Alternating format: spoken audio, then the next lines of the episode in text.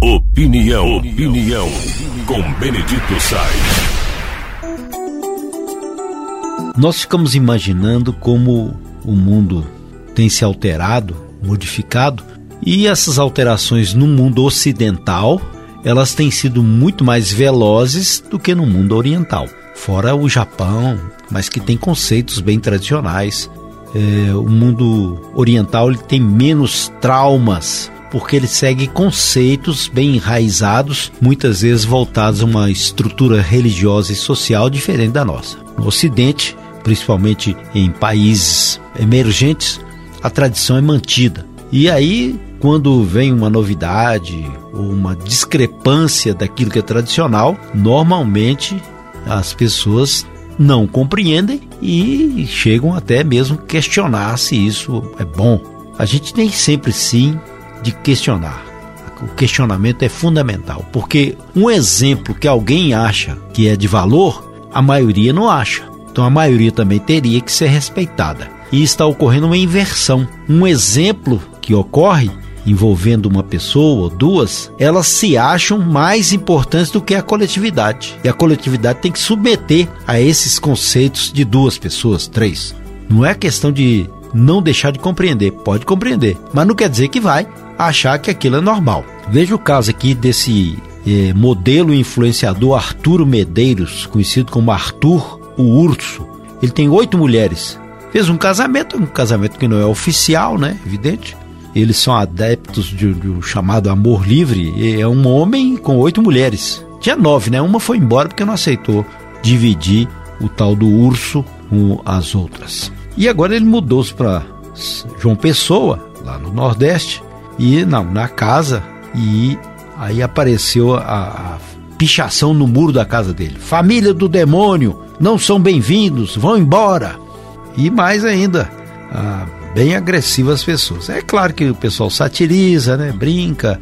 Ele vai procurar quem foi o culpado por essa pichação. Teve um que levou na sátira: venham ser meus vizinhos, eu pago até o aluguel da casa. O outro, eu também quero participar disso aí. Não fique triste. Você tem oito esposas, isso é na, na rede inter, na internet. As mulheres que têm 20 e 28 anos, a idade entre 20 e 28 anos, é, ficam lá tranquilas e principalmente que ele explora também essa, essa, essa relação livre, né, com oito mulheres, através de um portal que chama OnlyFans, que tem mais apelos eróticos e sensuais. Gera o dinheiro para manutenção dessa história toda. Nós sabemos muito bem que não é o conceito brasileiro, inclusive a lei brasileira nem permite que a pessoa tenha legalmente duas mulheres. Não permite. É um crime. Na, no mundo oriental, principalmente no mundo árabe, a pessoa pode ter mais esposas desde que ele tenha condição de sustentar. Aqui, quando o sujeito arranja um amante, ele não tem dinheiro nem para dar cuidar do cachorro, da galinha, do gatinho e da mulher legítima e arranja amantes, sei lá quanto, um sofrimento danado. São vidas erráticas. E muitas pessoas não querem falar a respeito daquilo que é a condução normal, condução tradicional, porque quando você tem aquilo que você vive diariamente, você tem as suas responsabilidades também. Responsabilidade com os filhos, que são responsabilidade dos pais. Responsabilidade de manutenção, de trabalhar, de honradez. E às vezes isso fica debaixo do tapete ou menos importante do que a vida normal, cotidiana. Evidente, podem surgir amores furtivos por aí, podem surgir, evidente, mudanças. Isso é normal que possa acontecer. Mas, naquilo que é tradição, você segue essa visão. E não é questão de conservadorismo, não. É você compreender a importância disso tudo. Que o tempo é tão veloz que a gente não pode pegar o conceito de um para poder aplicar na nossa vida.